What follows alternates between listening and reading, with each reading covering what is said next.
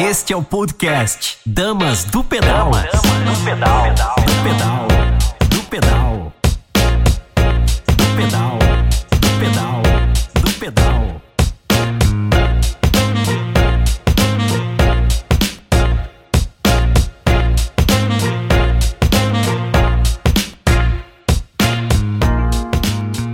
Bom dia! Eu sou Tcherna Mundim e esse é mais um Dama do Pedal, um programa feito por apaixonados pelo ciclismo, para apaixonados pelo ciclismo e para você que vai se apaixonar e se inspirar aqui com a gente hoje.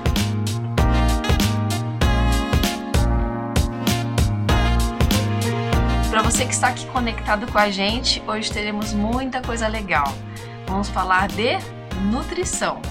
Vamos falar desse combustível que gera energia para você, pode te alavancar para uma melhora de desempenho ou dificultar seu processo de desenvolvimento de performance e até prejudicar sua saúde. Daqui a pouquinho, com uma super profissional, viu?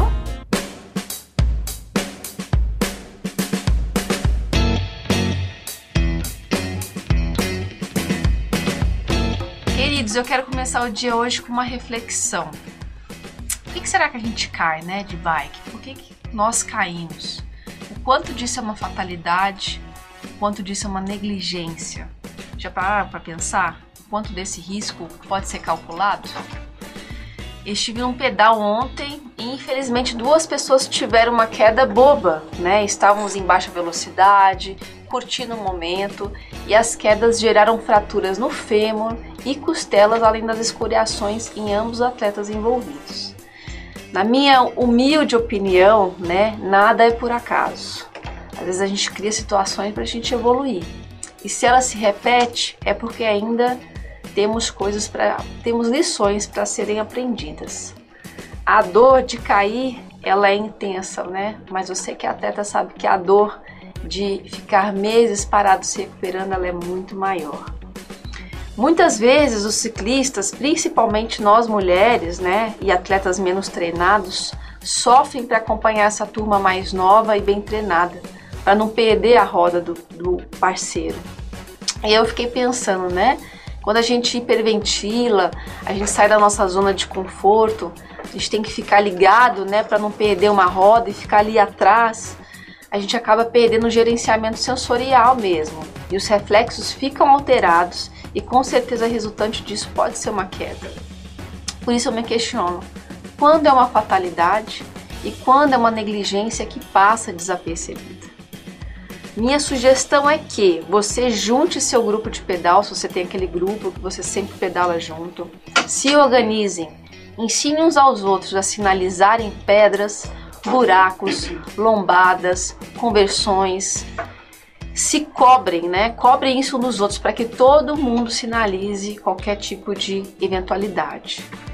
Se organizem em pelotões não só de acordo com o nível do pedal, mas também com o domínio da técnica da pilotagem, isso faz muita diferença. Crie estratégia de percurso definido já antes, os pontos de ataque, os pontos que a gente vai tirar o pé e reunir a turma novamente. E se você tá lá pedalando e de repente você viu que você está se sentindo bem, mudou, mudou seus planos, né? Cria uma outra estratégia, mas avisa seus amigos, ó, oh, vou fazer de uma forma diferente agora, tô me sentindo bem. Sinaliza isso. E o principal, não assuma um risco que você não se sente preparado. Não se coloque essa pressão, né? Cuide-se e cuide do próximo. E para endossar esse nosso assunto, eu quero chamar nosso amigo Fabão para dar mais dicas exclusivas de quem tem muita experiência em treino, desde o treino individual ao treino com um número grande de pessoas. Fala aí, Fabão, qual que é a sua dica de hoje pra gente? Bom dia, Tcherna, bom dia, amigos e amigas do Damas do Pedal. Vamos lá falar um pouquinho de experiência, falar um pouquinho de eu vejo muito erro em treino de pelotão. O pessoal esquece que o treinamento em grupo ele é feito para se andar em pelotão e não em grupos espalhados pela estrada. E para isso o que, que tem que ser feito é o respeito ao nível de cada um. O atleta mais forte puxa mais tempo. O atleta mais fraco puxa menos tempo, mas ele também tem que puxar. E isso faz com que todos cheguem ao final do treinamento na mesma condição. Quem tinha mais gastou mais, quem tinha menos gastou menos, mas todo mundo gastou. E uma coisa que é muito importante é o pessoal que está mais forte entender. Não adianta tentar subir mais forte possível, porque você vai criar um desgaste tão grande no resto do pelotão que o resto do pelotão não vai conseguir mais rodar com você. Então vou dar um exemplo claro. Estou pegando uma subida, eu consigo subir a 25, mas eu sei que 25 para o resto, pro, pro resto do pelotão é muito forte. Então se eu subir a 22, quando terminar essa subida, é, eu consigo fazer com que esses atletas que passaram a subida a 22 por hora num ritmo relativamente confortável, que eles consigam andar a 40 lá em cima depois da subida, que eles consigam rodar a 40 km por hora. Não adianta nada eu subir a 25, 26, 27 por hora depois lá em cima eles estarem tão mortos que o pelotão vai conseguir andar mais que 34. Então é só você fazer uma soma. É, no, no contexto geral, o volume de treinamento vai te dar uma condição, vai te dar uma média horária maior. Então não adianta querer esmerilhar o treino subindo. A gente tem que respeitar a individualidade de cada um e lembrar que estamos treinando em grupo. Você quer treinar específico, você quer mostrar que você está forte, vá para a estrada sozinho. Demonstrar é, superioridade não agrega nada, faz com que as pessoas simplesmente nunca mais apareçam para treinar com você. Tá bom? Segue aí mais um Dicas do Fabão. Tcherna, obrigado pela oportunidade. Obrigado por estar permitindo aí mais um, um bate-papo nosso aí. E sempre que precisar, estaremos de portas abertas para estar tá tirando a dúvida do pessoal. Então, beleza? Pessoal, quem tá galáctico, respeita quem tá começando.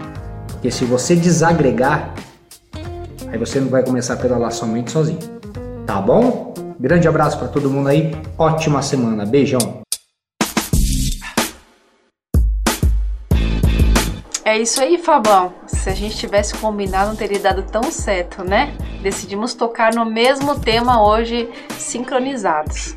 Fabão, nosso agradecimento, a honra é nossa de ter seu carinho, em compartilhar seus insights, suas percepções e a sua vivência aqui com a gente.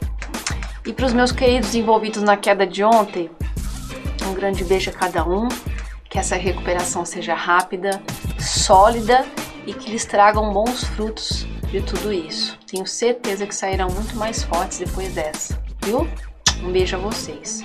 E vou aproveitar o momento já para agradecer nossos patrocinadores, a Escudeiro Odontologia, que, que é uma clínica especializada no seu sorriso, com uma equipe super acolhedora e profissional, a CSJ Sistemas, que é uma empresa que está há mais de duas décadas atuando na inovação de tecnologia, no desenvolvimento de softwares, a Vita Gráfica do Bruno Marangoni, a Zimmer Assessoria Esportiva do Natan, né, um super expert mountain bike, que nos dá dicas aí super eficazes de melhorar nossa pilotagem, nossa técnica.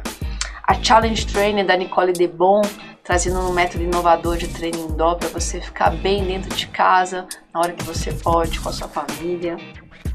O Juninho, que é biker e radialista, cuidando dos nossos podcasts no Spotify, no Apple Podcast. Liga lá, nos ouça lá, está sendo um formato muito bacana. A IDM Audiovisual, cuidando da nossa dica da dama. O Alemárcio, desenvolvedor de vídeos e de propaganda a Web TV querida São Dimas por abrir seu espaço aqui pra gente, mediado pelo nosso querido Ricardo Teles. Um abraço para vocês. E ao nosso produtor querido Douglas Marino, viu? Obrigada por apoiarem o Dama, obrigada por, obrigada por apoiarem o nosso esporte, né? Um abraço carinhoso a cada um, tá?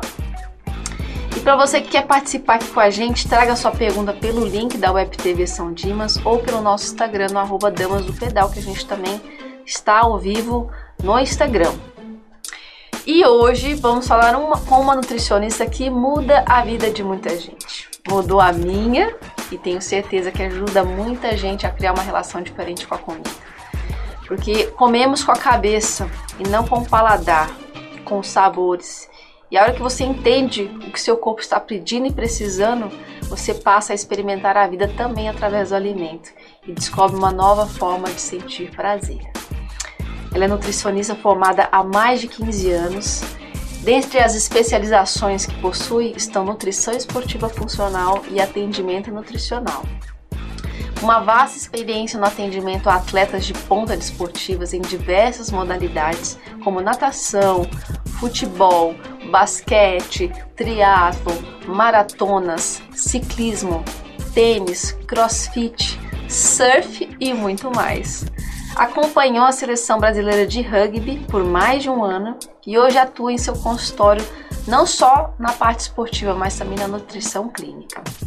E faz parte do corpo técnico da, do IES, que é o Instituto de Surf, que visa ajudar meninos de baixa renda a ter acompanhamento privilegiado e a formar não somente novos atletas, mas também seres humanos. E acredita que a nutrição bem aplicada pode mudar vidas. Muda mesmo. Seja muito bem-vinda, Carol Lenz. Carol, temos muito a conversar, você vai ter que voltar várias vezes aqui, porque ainda mais hoje o, o modismo que existe né, em relação à nutrição e muitos mitos e verdades a serem abordados. Primeira pergunta que eu tenho para você é: você pedala, Carol? Não, não pedalo. Ainda não entrou nesse, Não nesse entrei, mundo. Não. Mas você é uma meu super- histórico de lesões não me permite cair tantas vezes. se expor, né, alguns riscos. Mas alguns riscos podem ser mediados. Eu tava pensando, né, sempre assim, na hora que eu vou pedalar, eu penso na pauta e tudo mais, e eu sempre pego pelas minhas deficiências, né? E eu vejo assim que a gente fala muito de nutrição só na parte alimentar, né? Uhum. E uma das coisas que eu acho que eu e talvez algumas pessoas também se identificam comigo é como eu ne- negligencio a minha hidratação, Sim, né? As pessoas negligenciam a hidratação delas. negligenciam. Porque a quantidade, a recomendação é muito alta perante o que vocês estão dispostos muitas vezes a carregar na própria bicicleta. Então, quando eu falo para alguém, olha, cada sachê de carboidrato que você ingerir, você tem que tomar 300 ml d'água, geralmente vocês falam, mas isso é toda a água que eu tenho na minha canopla. eu não vou fazer isso. Isso leva a uma desidratação, principalmente se vocês não tomarem cuidado com a ingestão de eletrólitos. né? E, nesse, e na, na desidratação, a gente tem um risco que você abriu o programa falando. Quando você fica desorientado, a chance de você levar um tombo é muito maior. Né? Tanto que não é o caso do ciclismo, mas em atletas de aventura, se eles se desidratam, eles se perdem na- no mapa. O atleta nunca vai achar o caminho se ele não estiver bem hidratado.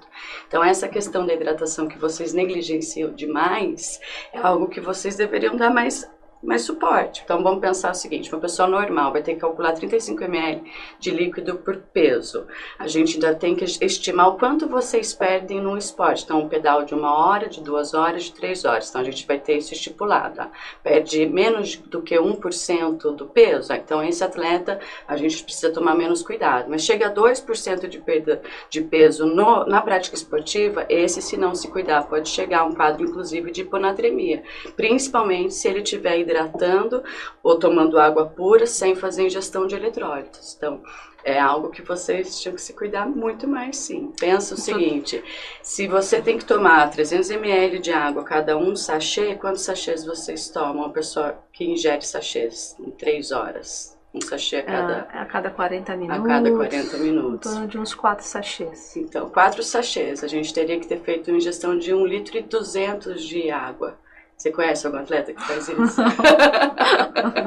Não, isso, isso é o que divide os atletas de ponta dos desportistas. Porque quando você tem essa, essa intenção de performance, esses, esses detalhes precisam ser ajustados. Quando você não ajusta isso, você chega num limiar máximo, mas você não consegue passar dali para frente.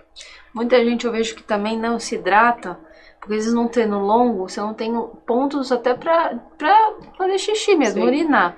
Então acaba bebendo pouco pra poder dar pouca vontade de, de ir ao banheiro Isso mesmo. faz parte do erro da ingestão de eletrólitos, porque quando vocês estão praticando atividade física, vocês estão perdendo muito líquido e muitos sais minerais. Se você começa a repor só com água e esquece dessa reposição dos sais minerais, você vai aumentar sua micção. Então você vai ter uma necessidade aumentada de urinar. Se você estiver fazendo a ingestão adequada de eletrólitos, você não precisa urinar tanto, ou muitas vezes nem urina, porque já está transpirando. Então isso faz parte do erro. O atleta que, que relata que voltou a se hidratar, mas que tem necessidade de urinar demais é porque ele não está repondo eletrólitos, ele não está repondo sal. Numa situação extrema de muito calor ou muito esforço, é o tipo de atleta que pode chegar a ter uma hiponatremia por diluição de sódio. É, a gente sempre fala, né, lê que quando a gente tá com sede, né, já tá com a boca melando, é porque eu já estou desidratado. Quais são os sintomas ali para eu começar a prestar atenção no meu corpo de que eu estou entrando num quadro de, de desidratação? Confusão mental, agitação, perda de força, é, agitação mental, a secura na boca e muitas vezes essa necessidade de, de ir ao banheiro demais mesmo. Isso já são sinais. A principal é a confusão mental. Quando o atleta começa a ficar desorientado ou muito agitado, ele já está realmente numa situação de desidratação. Pensa que a sede Normalmente é o terceiro, terceiro grau de desidratação. Então, quando você chega a perceber a necessidade, porque você já se atrasou há muito tempo. Ainda existe uma outra regulação que o nosso próprio cérebro faz. Se você tem esse hábito de não se hidratar, a sua percepção de sede é cada vez mais tardia. Uhum. Então, você mais ainda vai ter um risco de se desidratar, porque você percebe muito depois do que pessoas que se hidratam. Então, essa regulação também faz o contrário, volta a hidratar para que o atleta tenha a percepção de sede mais cedo. Mas sim, se a boca secou, grudou e está com sede, já passou muito tempo da desidratação. Por isso, você é tão comum a gente ver atletas usarem refrigerante à base de cola. Ai, mas é a única coisa que me melhora. Claro, você tomou líquido cheio de açúcar e com sal. Pronto, você hidratou. Entendeu? Entendi. Você hidratou de uma maneira brusca e não é ideal, mas você deu para o seu corpo o que você precisava. Né? Aquela o gás presente no refrigerante é a única maneira de você ingerir aquele montante de açúcar sem vomitar. Então, é uma uhum. maneira de você repor tanto água quanto carboidrato, glicose e sódio. Isso melhora tanto a sua hidratação como o seu glicogênio muscular momentâneo. É, a gente não está endossando a sua Coca-Cola na hora do pedal, tá? A gente só tá explicando o porquê que não, você tem essa sensação. Mas a gente não é cego, né? A gente sabe, isso é muito comum, uma prática extremamente comum, Sim. muitas vezes difícil de tirar, porque é. nem sempre a gente consegue fazer com que o atleta vá se hidratar da maneira adequada. Então, a Coca-Cola num pedal de 4, 5 horas, você vai finge que não viu e manda tomar mesmo. e, e essa hidratação ideal que ela seja feita de quanto em quanto tempo? A hidratação tem que ser feita o tempo todo. Você tem que, o ideal seria que vocês fossem molhando a boca e tomando pequenos goles, 150, 200 ml a cada 15, 20 minutos. É uma constância grande. Para quem não tem esse hábito, assim, o ideal, às vezes a gente colocar um despertador no próprio Garmin, né, um alerta para te Exatamente. estimular a beber água, né? Normalmente isso é feito sempre em treinamento, para quando vocês têm vão para algum tipo de prova, isso já esteja muito bem treinado. Então uhum. faz parte do treinamento do atleta essa essa treinamento de que horas vai comer, ou quanto vai se hidratar, ou em que momento. Sim, tem que botar despertador, sim, que senão é. não lembra. E às vezes isso, eu, eu fico às vezes me questionando, né? Aonde foi que é, houve esse processo de, de, de não hidratação na minha vida, né? E eu vejo que talvez às vezes não veio o estímulo mesmo, até dentro de casa, né? De, do pai, da mãe, mostrar, estimular o filho a beber água, o quanto o isso é importante, o hábito Exatamente. mesmo, né? Depois de você mudar um hábito tão importante, né, elementar e tão mal colocado é tão difícil, né? Eu vou aproveitar que você se usou de exemplo e vou te usar também de exemplo. Ela chegou sem tomar um copo d'água no consultório. Eu lembro que quando eu fiz a avaliação, você tinha sinais de desidratação cutânea já graves.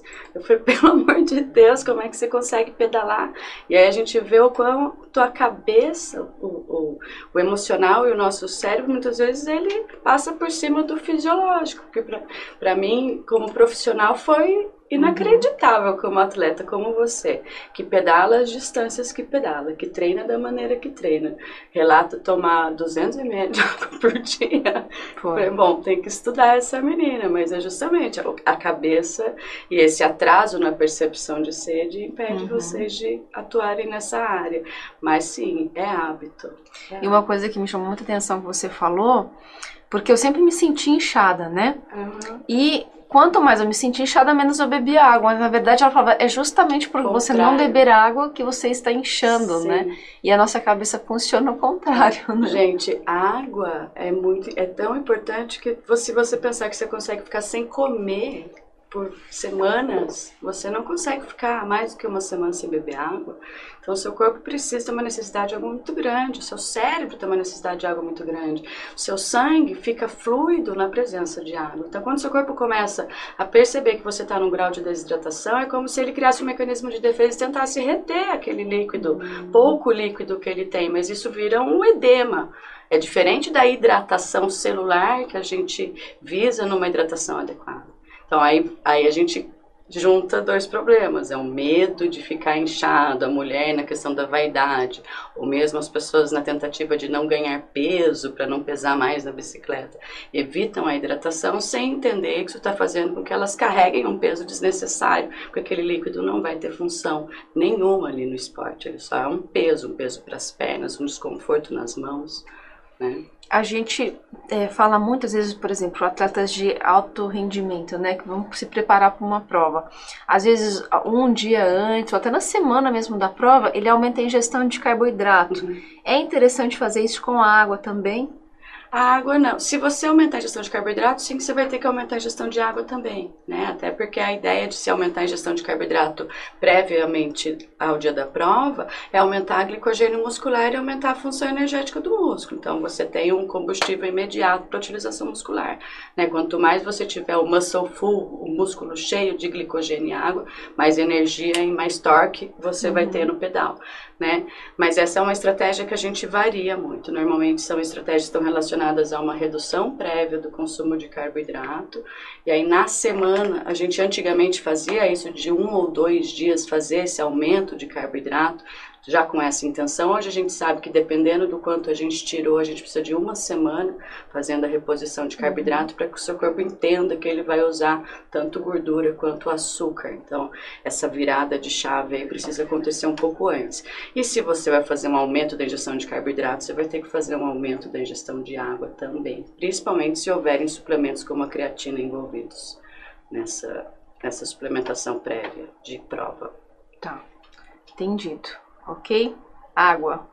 Vamos nos policiar. Vamos todo esse falar Água Carol, e eletrólitos, tá? Água e eletrólitos. Vocês transpiram a, a gente ia falar de eletrólitos no final, então eu vou aproveitar deixa pra gente falar um pouquinho, né? Porque eu vejo, né, principalmente homens, em é. mim eu, eu não, não, é tão evidente, mas eu passo a mão e eu sinto sal em mim, é. né? Em homem você vê aquela roupa branca, branca. né? Aquele sal perdido. E muitas vezes as pessoas não fazem essa reposição, uhum. né? É, ou se não, toma no máximo um gatoradezinho ali uhum. no meio do pedal e continua. Uhum. Então, sim, eu queria que você explicasse a importância, né, como fazer isso é, dentro de um pedal e, e, os sintomas que a gente pode ter pela essa falta desse, desse sal. Tá. É, Sempre que a gente for pensar numa hidratação, a gente está pensando em água e substâncias como sódio, potássio, magnésio, né, que são os eletrólitos que a gente precisa para que haja um equilíbrio na retenção desse líquido em células que ele precisa entrar, que ele precisa estar. Quando a gente faz uma ingestão só de água e esquece desses eletrólitos, a gente faz uma diluição da hidratação e essa diluição vai fazer com que o seu rim comece a funcionar mais. E aí ele vai fazer com que você perca mais líquidos. Porque a gente está perdendo eletrólitos o tempo todo. Você transpira, você urina, você está perdendo eletrólitos, uhum. né?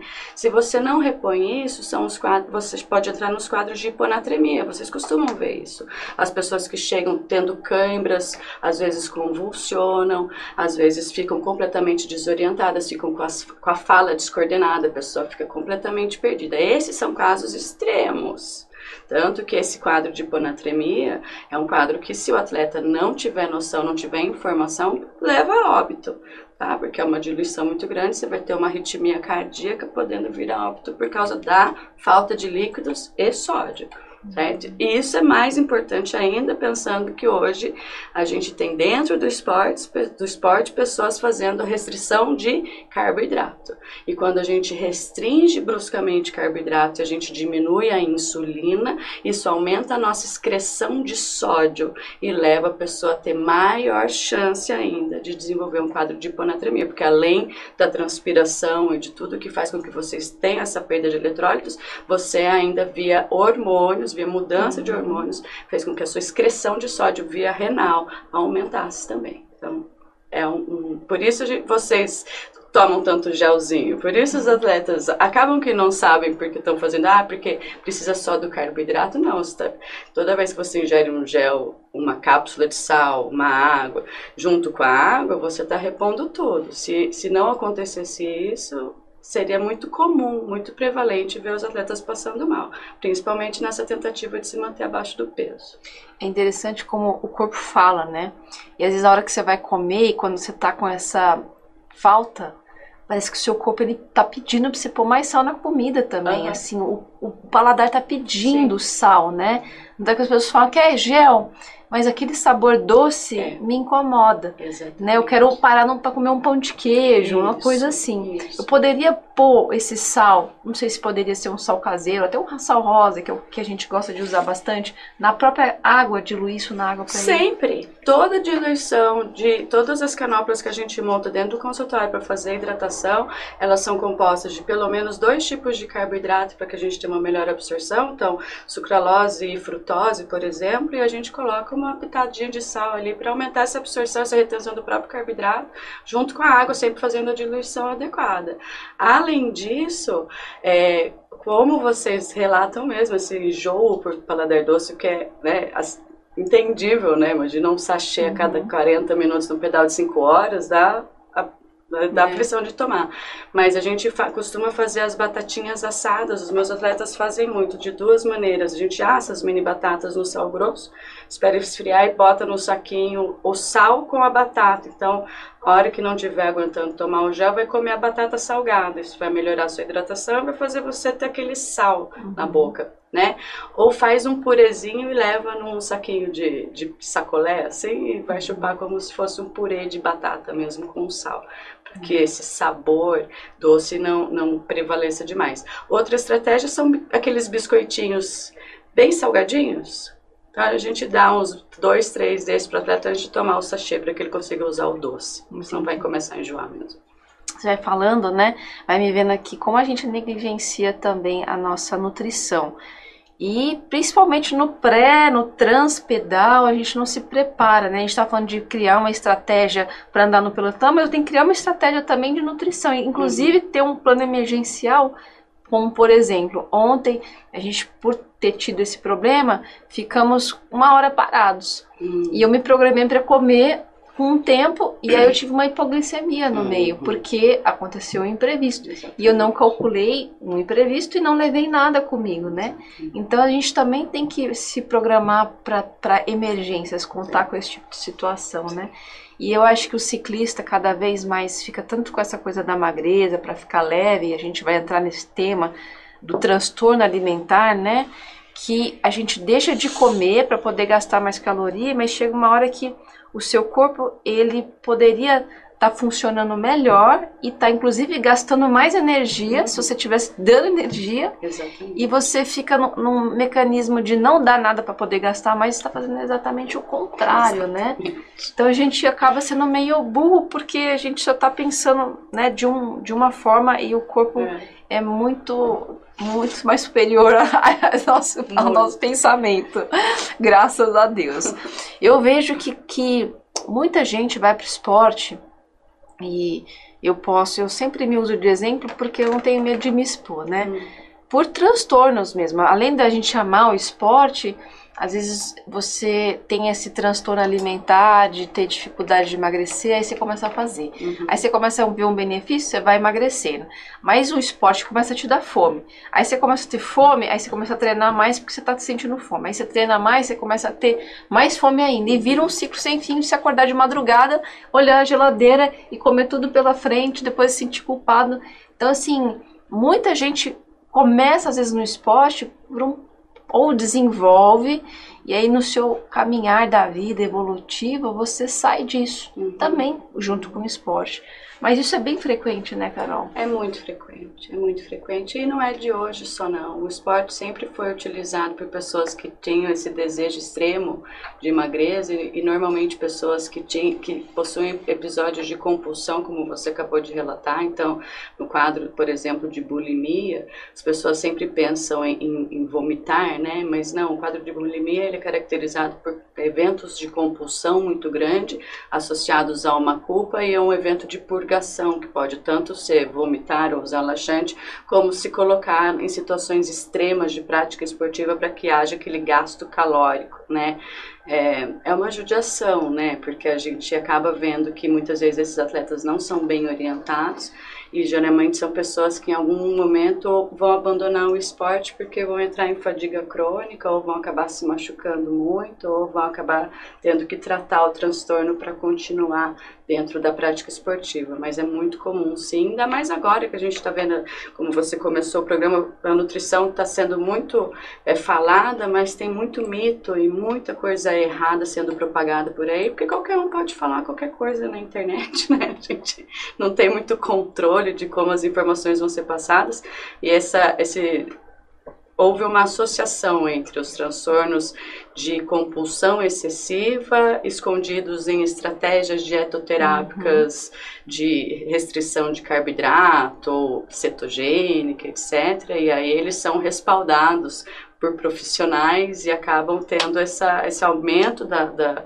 das, da gravidade do transtorno alimentar mesmo, porque acham que estão certos, né? Ah, tá tudo bem, eu, eu não como Escondido, né? É. Atrás de uma técnica nova. Atrás de uma, é, que não é tão nova assim, uhum. né? Ela vem sendo Sim. propagada e usada indiscriminadamente, são estratégias que a gente domina dentro do consultório, Assim como qualquer profissão, existem várias estratégias que vão ser utilizadas no momento certo, com a pessoa certa, por tempos determinados, né? E a gente depois disso vai ensinar a pessoa a comer, mas não dessa maneira, né? A gente tem visto coisas absurdas, né? E, uhum. e aí muitas vezes o atleta não se liga que aquela lesão que ele teve foi por conta desse tipo de, de, de comportamento, ou que aquele problema emocional, além do transtorno que ele tem, é causado por esse tipo de comportamento.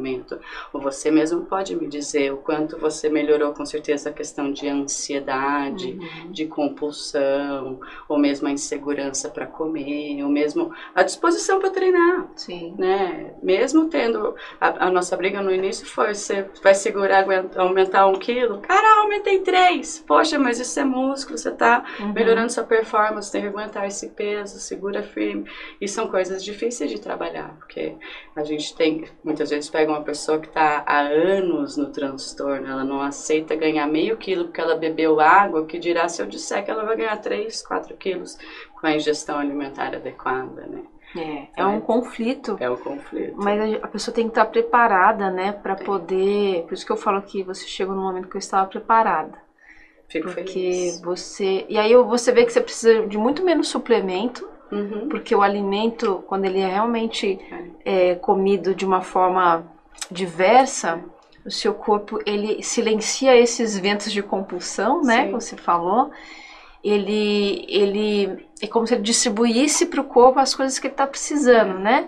E aí você vê que você começa a render mais, você se sente mais forte, se sente melhor com você mesmo. E a gente tem visto uma busca por outro caminho, né? Porque as pessoas estão tendo dificuldade de entender que o corpo está sentindo falta de nutrientes, e aí na tentativa de se fortalecer buscam as as reposições hormonais, uhum. os, os, usos de chip, que o pessoal tem usado muito, na tentativa de se fortalecer, mas criando ainda outros problemas, Exatamente. porque se eles não acertarem a gestão alimentar e nutricional, vai durar pouco tempo esse benefício ou as consequências vão ser graves. Né? A gente é muito imediatista, né? Eu vejo que é, o ser humano, não sei se é uma cultura nossa, Brasil, a gente quer sempre para hoje, assim, quer ver a coisa rápida, né? Ela quer dormir, acordar magra e forte.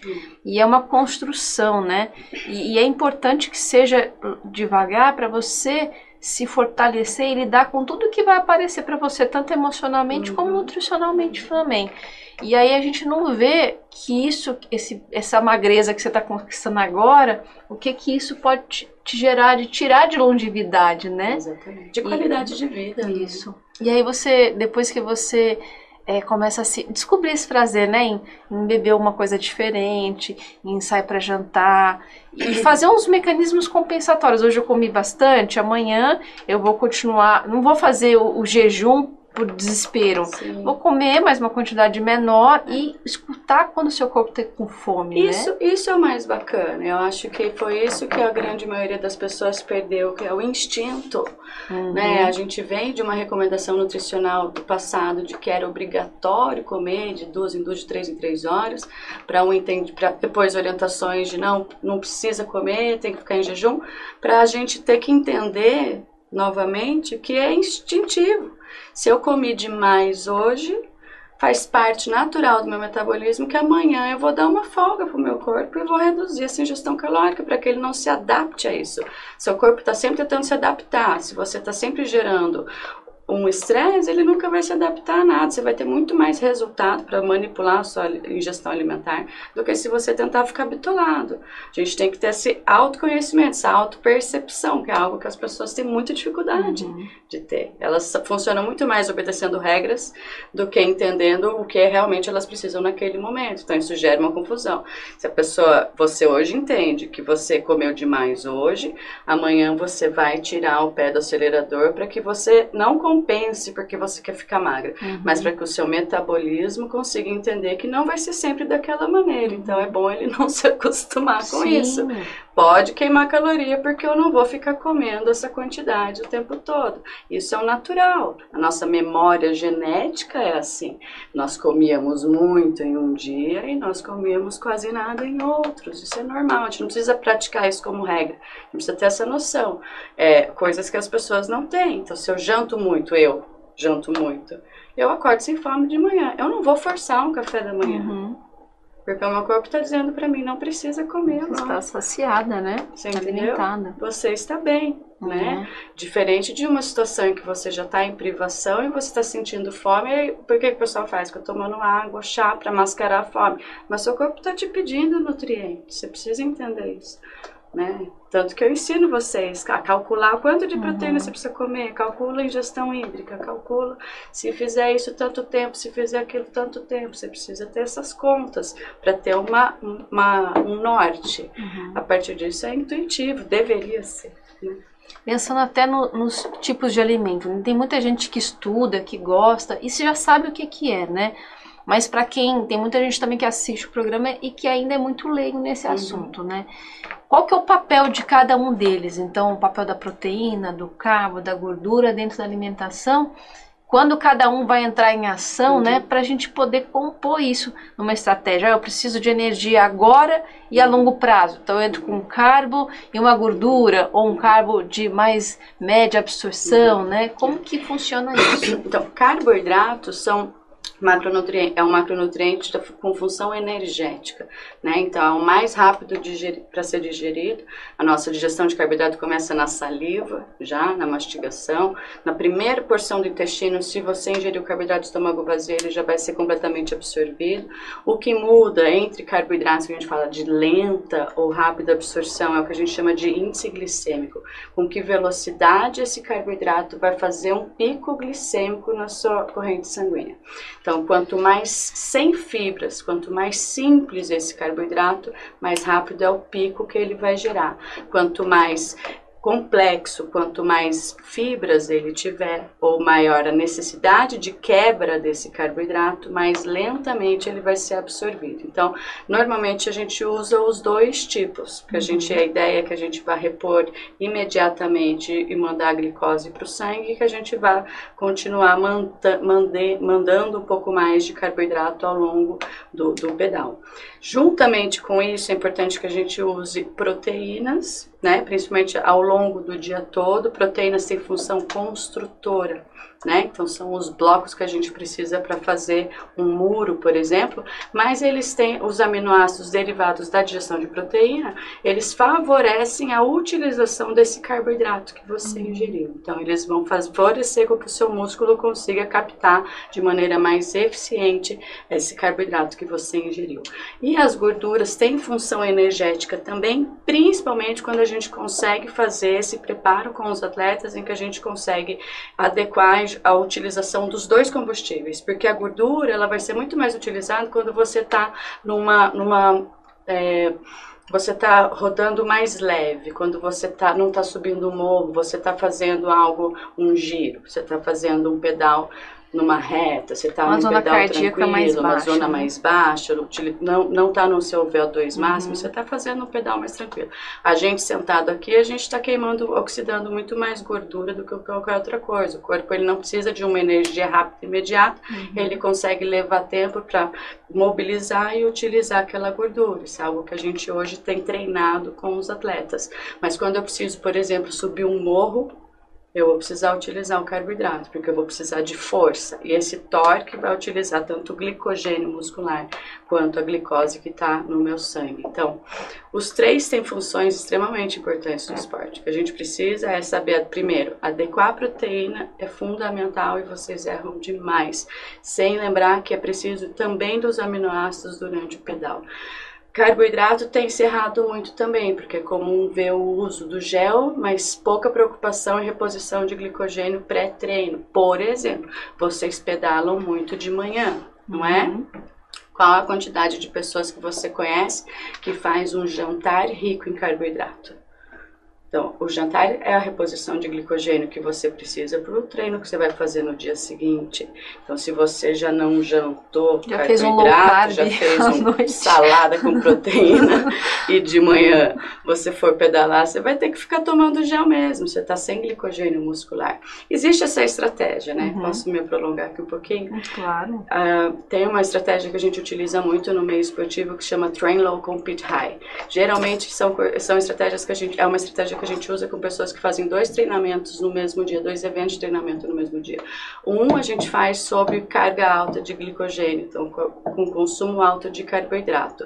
Depleta glicogênio completamente no esforço, não repõe o glicogênio, repõe proteína, repõe gordura, até a segunda sessão de treinamento, que deve ser pelo menos umas seis horas distante da primeira, faz o treinamento na base da, da, oxidação de gordura e vai repor somente depois. Então você faz uma adaptação celular em que esse atleta vai conseguir na, nos, nos determinados momentos, diferentes momentos do pedal, usar os dois combustíveis. Você, você é, faz com que a sua célula tenha um comportamento de motor flex, que é o, o, comportamento dela normal. Sim. O problema é que a gente viciou. Está potencializando. Você potencializa isso, né? o uso do combustível. Você uhum. ensina o atleta a fazer os dois usos. E o próprio organismo dele, no momento, vai decidir qual é o melhor combustível a ser utilizado ou não. Né? E lógico, mantendo toda a suplementação e, e alimentação durante o pedal. É, então é, é muito importante porque a gente fica nessa esse bailado, né, do que utilizar mas se você e você tem que estar com um profissional competente para te ajudar nesse processo, para você saber qual o momento de, inter, de, de usar e como interagi-los, né? Uhum. Até os tipos, falando do carbo de mais rápido, a gente acha que não, é só então agora a batata doce. E não, tem um momento de não. utilizar. Se você um. tiver igual ontem que você relata que teve essa hipoglicemia, num quadro em que você começa a perceber uma hipoglicemia, você vai tentar ingerir um carboidrato de lenta hum. digestão, você vai demorar demais para recuperar, você vai quebrar no meio da prova, né? É o momento que dá, vocês perdem a força uhum. completamente. Né? Então, nessas horas, a gente, quando percebe que já errou, porque se você começa a ter uma hipoglicemia, você já errou lá atrás, você tem que ingerir um carboidrato de rápida absorção e um, um lenta e provavelmente algum tipo de gordura e uma proteína uhum. para que você não tenha uma hipoglicemia de rebote, porque esse é outro problema, né? É. Na tentativa de recuperar a hipoglicemia, faz ingestão de uma carga muito grande de carboidratos, de açúcar e acaba tendo uma hipoglicemia de rebote logo em seguida. Então, não foi mágico. Me deram um gelzinho lá específico e até agradecer. E eu senti o momento que ele entrou, o efeito dele. Assim, eu estava é. no meio de uma subida e ele entrou. É. E aí a gente parou depois para comer, eu comi um pão de queijo, tomei um café, tomei um Gatorade é. para continuar no processo, Sim. né? E não, ele depois não, deu uma hipoglicemia de novo. É. E aí o meu pedal começou. E aí isso me linka com, com algumas coisas também, né? É, o ano passado você lembra que eu estava com anemia, uhum. né? E, e aí eu estava num estado de depressão. Uhum. E a gente acha que é um problema emocional nosso. E às vezes é puramente nutricional, uma carência nutricional que você está desenvolvendo, né? Exatamente. Então, assim, inclusive no pedal, às vezes você não tá bem, você acha que é o seu pedal que tá ruim, que você não tá rendendo, e muitas vezes é só um ajuste nutricional que vai te fazer melhorar e o seu humor. Então, assim, o quanto a nutrição tem um papel importantíssimo no psicológico da pessoa. É que apesar da, da nutrição estar tá, tá muito em evidência, as pessoas têm um entendimento muito pobre da parte de micronutrientes, né? Quando a gente pensa em qualquer função do, do nosso corpo, você abordou a parte emocional, quando você pensa em emoções, a gente está pensando em neurotransmissores. Então, serotonina, dopamina, noradrenalina, são substâncias que nós produzimos. Nós não produzimos do nada, nós utilizamos micronutrientes para produzir essas substâncias. Então, obviamente, que a sua nutrição está diretamente linkada com a sua capacidade de produzir muito ou pouco desses neurotransmissores. Você estava com uma deficiência severa de ferro, sua ferritina estava baixíssima, precisamos até fazer infusão uhum. venosa, uhum. né, com o médico. É, e o ferro é um dos minerais que participa da produção de dopamina. A dopamina é um neurotransmissor que está associado ao bem-estar, à sua autoestima e à sua capacidade de desempenhar coisas que você gosta, você começar e terminar tarefas. Quando a pessoa começa a ter aquela perda de tesão em fazer as coisas, sabe? Ah, gostava de pedalar, mas não tô afim, amava, agora odeia, pode olhar que provavelmente a pessoa ou entrou em overtraining, e aí é um outro problema, ou ela pode estar com deficiências nutricionais associadas à redução da produção de dopamina. Serotonina está mais envolvida com melancolia, normalmente uhum. a gente observa vocês mais nesse lado da dopamina, sim. Mas é um quadro de depressão comum em atletas, principalmente esses desnutridos deficiência de ferro, deficiência de vitamina D, deficiência de zinco, são, são algumas das deficiências que a gente mais encontra, assim. No ponto da vitamina D, né, eu até tinha colocado esse tópico aqui, que é uma coisa que tá crescendo, né, é o que você falou, assim, isso sempre existiu, né, uhum. tanto as estratégias como a vitamina D, que na verdade é um hormônio que a gente chama erradamente de vitamina, vitamina né, e só que cada vez mais estão sendo é, divulgados estudos que demonstram a necessidade uhum. de uma concentração alta para a saúde, para sua imunidade, para você se blindar de várias coisas, inclusive também para a parte emocional, está sendo né, utilizada em autistas para atenuar quadros, Sim, muito. Então assim, qual que é o que, que é, onde que a gente encontra e, e quanto até é importante ter na, na parte sanguínea, né? Assim, a vitamina D, a gente, a maioria de nós sintetiza boa parte da vitamina D através do sol, né? Eu disse a maioria porque muitos possuem alguns polimorfismos genéticos que impedem essa produção e assimilação da vitamina D. E são pessoas que precisam de um cuidado maior na suplementação. Né? Mas a vitamina D é também encontrada em pequenas quantidades, por exemplo, em atum, sardinha, gema de ovo, né? O mais importante mesmo é aquilo que a gente produz com relação ao sol. Ah, nos exames, a gente tem uma referência de que acima de 30 miligramas por decilitro estaria suficiente. É, é uma piada, porque isso deveria ser acima de 50 esses valores, no mínimo 50 né, miligramas por decilitro. E quando a gente dosa isso nos pacientes, a gente vê que menos de 5% dos pacientes atingem essa dosagem normalmente via sol, até porque ninguém toma sol direito. Quando a gente fala em sintetizar vitamina C na pele, a gente tem que pensar em expor, expor o corpo partes que não estão adaptadas a serem expostas. Então, se você toma sempre muito sol no braço, você vai sintetizar menos vitamina D se expondo no braço, tem que expor o tronco, por exemplo, as hum. pernas, né? Lugares em que a gente não está adaptado a tomar sol. Existem horários melhores, o horário terror das dermatologistas é o melhor horário para sintetizar vitamina D no, no é, é sol é, do meio-dia. Eu não sei se é a indústria que quer adoecer a gente para poder vender mais, a farmacológica, e que divulga dados assim, é, né? Com, o uso de protetor, protetor inibe a, a sintetização de vitamina D. Então, se, a gente sabe que um FPS 8 já impede você de sintetizar vitamina D, né? Então, a gente, por mais que a gente se exponha ao sol hoje, a gente não se expõe da maneira uhum. que se expunha antigamente, nem pelo tempo que se expunha antigamente, porque a grande maioria, vocês pedalam, mas a grande maioria das pessoas não toma sol nunca para nada, uhum. né? O que mudou um pouquinho agora na pandemia. Uma pessoa sai branca, né? Assim, sai branca, que... corpo inteiro corpo de protetor, inteiro. blusa com proteção, é. né? Luva, calça, exatamente. Então é necessário que esteja acima de 50, a gente tem visto tem estudos falando em valores muito superiores, mas a gente tem visto uma margem de segurança entre 50 e 80, 50 e 90. Para avaliar a toxicidade, a gente dosa uma outra vitamina que chama 1,3 vitamina D. Essa que a gente normalmente dosa é a 25 hidroxi vitamina D3, né, para avaliar daí toxicidade e absorção. E existem algumas, alguns cuidados. Então, por exemplo, a suplementação de vitamina D, que muitas vezes é feita em doses altas, precisa ser feita concomitantemente com magnésio, por exemplo. A ingestão de magnésio está associada a menor toxicidade da vitamina, melhora do transporte, melhora da assimilação. E magnésio é mais um dos minerais que vocês ingerem pouco e tem mais de 600 funções no nosso organismo. Então, é, a suplementação de vitamina D é importante, uhum. associada à suplementação de magnésio, muitas vezes associada à suplementação de K2, né, para aumentar a fixação de cálcio no osso e não deixar esse cálcio livre. Mas é importante que faça-se análise sim. Eu diria que todo mundo precisa fazer a dosagem de vitamina D uma ou duas vezes por ano, pelo menos para adequar essa vitamina, porque muitas vezes quando a gente faz uma suplementação e a gente chega num parâmetro, se eu remover essa suplementação, eu vou fazer o seu exame voltar ao que ele era. Então a minha intenção é que você mantenha isso. Então a gente a partir dali vai ter que encontrar uma dose profilática do uso de vitamina D para você, para que você fique com os níveis adequados naquela, naquele valor, acima de 50 miligramas por decilitro, pelo menos. É, tem muita coisa para ser desenvolvido, né? Nutricionalmente.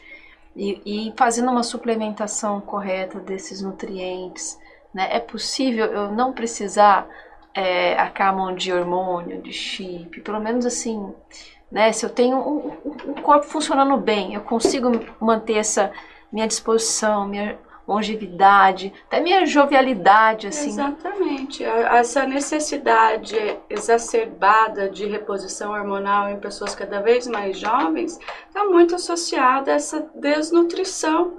Porque como é que você espera que uma glândula vá funcionar se ela não tem substratos para utilizar para produzir o próprio hormônio, né? Então, existe um desequilíbrio muito grande nesse sentido e aí na tentativa de corrigir rapidamente, porque essa parte hormonal mexe com a nossa vitalidade, uhum. né?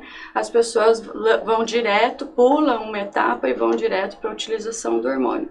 O que não é tão simples assim, né? Porque é difícil controlar a cascata hormonal como um todo, e a gente tem visto muitas coisas que dão certo e muitas coisas que estão dando errado.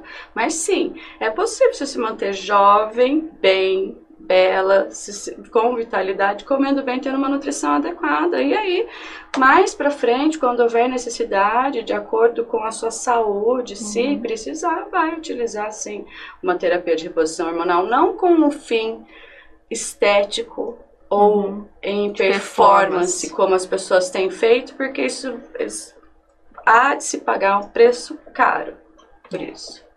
E, e, e, e às vezes é a doença da gente está fazendo a gente buscar essas coisas, não é? Não é o bom senso, né? Infelizmente. Uma pessoa que não dorme vai pensar em produção hormonal?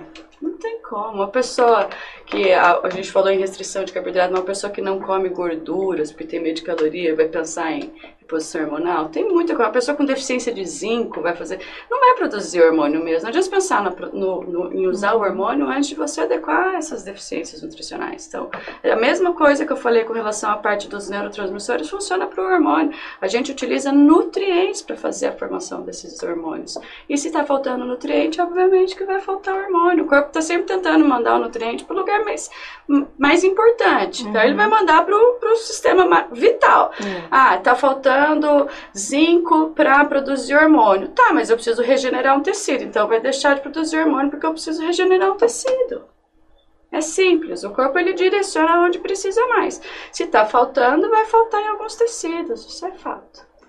E é, nosso tempo está meio curto, mas eu tenho que fazer uma pergunta, senão os meus amigos do Cobra Khan não vão me perdoar se eu não fizer essa pergunta hoje. Lá só se fala em beterraba. Qual é o benefício dessa beterraba, Ai, Carol? Não quero desestimular os, os, os ciclistas, tá? Até porque continuem usando a beterraba. É muito bom, sim muitos nutrientes envolvidos. Mas a beterraba, ela, ela contém o nitrato. Esse nitrato, a gente tem, já tem um tempo trabalhado com isso, ele está associado à melhora de perfusão sanguínea, o aumento do tal do óxido nítrico, que antigamente o povo até tentava usar em suplemento, mas ele é um gás, então não adianta querer tomar, você tem que produzir mesmo. Então a beterraba, assim como o bicarbonato de sódio, não só a beterraba, a beterraba geralmente a gente utiliza couve, alface, a própria beterraba, espinafre, são todos alimentos ricos em nitrato. Quando a gente faz um suco com todos eles, a gente acaba fazendo uma ingestão alta desse nitrato com a intenção de atrasar a fadiga uhum. E manter o atleta melhor. Porém, isso é verdadeiro e muito importante, muito significativo em provas curtas e muito rápidas. Então, Lutadores de MMA vão, vão se dar bem. Nadadores de 50, 100 metros Explosão. vão se dar bem. Então, são movimentos explosivos, porque a gente está falando em atrasar a fadiga. Esse nitrato ele vai funcionar como um sistema tampão, ele vai atrasar a fadiga em segundos. Não é um negócio de 5 uhum. horas. No caso de vocês, ciclistas, a beterraba vai funcionar como um excelente ponto de carboidrato complexo e nutrientes que vão favorecer a perfusão sanguínea, mas que não estão associados ao uso dessa beterraba que a gente faz dentro de competições esportivas rápidas.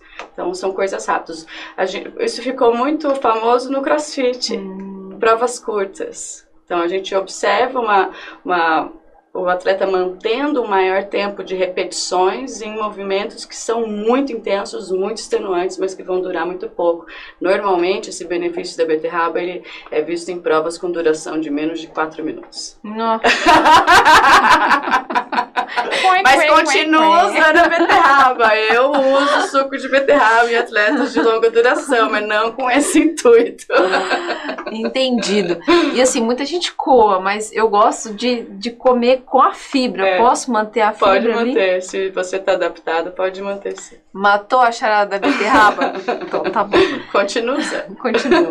Carol, eu sou, eu sou sua fã. Eu acho que eu sou uma das número um. Ah, é. sou super Fico fã como demais. profissional, como pessoa, além de ser linda. Ah, e te agradecer. Quero que você Eu, volte. O prazer é todo meu, viu? Fiquei muito feliz com o convite, ainda mais partindo de você. Saber que você divide a sua história assim. Você foi uma paciente que me deu muita preocupação. É muito bom te ver deslanchando. que eu sumi, né? Não, mas assim, tudo que você for falando já entrou aqui, porque é uma cabeça nova ouvindo é, agora, né? Quando é. a gente. Antes era uma cabeça doente, agora uma cabeça que. Não vou dizer que eu tô 100% bem, porque a gente sempre não, tem tá que evoluir, caminho, mas estou né? no caminho. Então você já escuta de uma forma diferente. E, e, estarei em breve batendo na sua porta. Em breve mesmo, batendo na sua porta. E, e, volte mais vezes, porque a gente, nutrição é uma coisa que eu acho linda, que a fisiologia é linda. É. E quando você casa essas duas, essas duas coisas, você transforma mesmo, né? Você um potencializa o outro e a gente é o que a gente Isso come, mesmo. o nosso alimento é o nosso remédio. Estou à sua disposição quando quiser. Obrigada, Carol. E a gente vai terminar o programa de hoje com mais um vídeo do nosso querido Ari, né, com as notícias quentinhas do Tour de France que está acontecendo. E semana que vem a gente volta com mais novidades, com mais coisas bacanas para você, viu? Um grande beijo, uma boa semana e até semana que vem. Tchau, tchau. Damas, Damas do pedal. Bom dia, galera do Dama do Pedal. Bom dia, Tcherna. É, o Tour de France começou na, no sábado retrasado, o pessoal estava reclamando de uma suposta falta de, de, de batalhas esportivas, né? Mas nesta sexta-feira essas reclamações pararam, porque Peter Sagan queria recuperar sua camisa B, seu maior verde, deu início a um ataque devastador numa subida. Os sprinters puros sobraram todos Peter Sagan recuperou a sua camisa verde, embora ele ficou um pouco descontente na chegada para a definição da etapa.